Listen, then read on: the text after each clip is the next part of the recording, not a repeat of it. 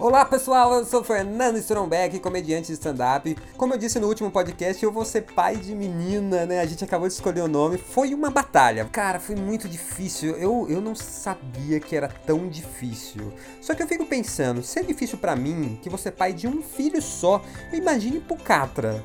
Né? Pô, como vai escolher tanto nome? Tem que ter muita criatividade, né? O cara já deve ter zerado a lista telefônica, olha, umas duas vezes sem macete.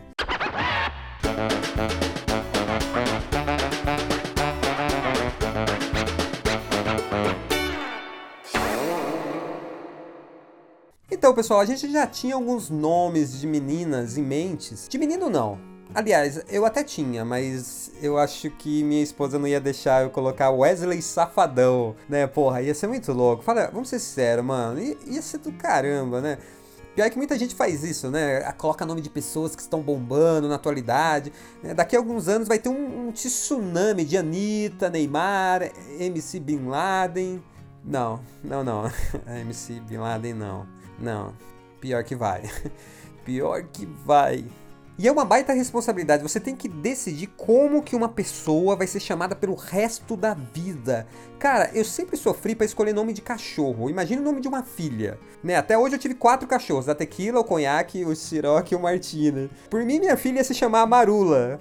Mas eu acho que a minha, minha família não ia gostar muito, então deixa pra lá.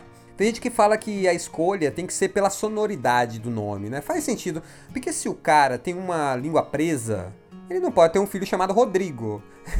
Como que vai dar bronca no moleque? O moleque tá brincando na rua, você chega e vem lá, ô, Rodrigo, vem pra dentro. Meu, a criançada vai zoar muito ele. Então tem o lance da sonoridade que faz um pouquinho de sentido.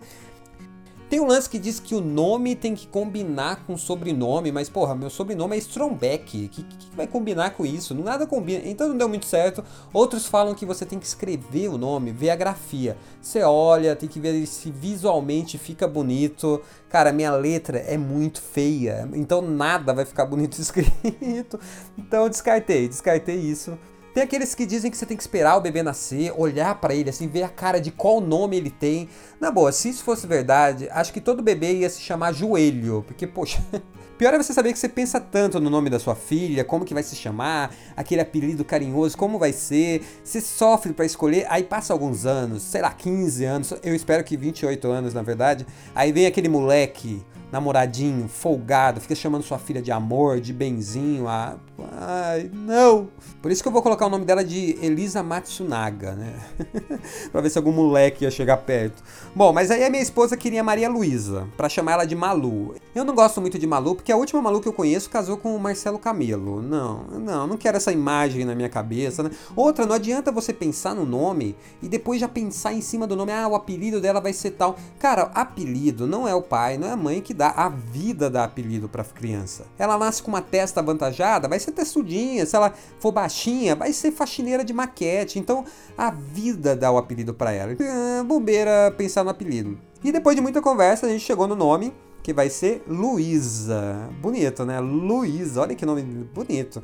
Com acento e com S. Para as pessoas escreverem errado e ter que corrigir. Tem que corrigir mesmo, porque a gente é zoeiro.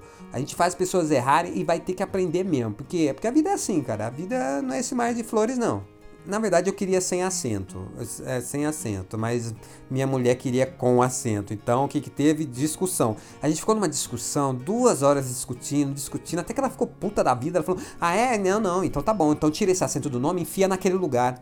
E daí eu, eu achei melhor deixar o acento no nome mesmo, né? Tá mais bonito lá. É melhor que em outro lugar o acento. Ficou Luísa com acento, bonito. Adoro.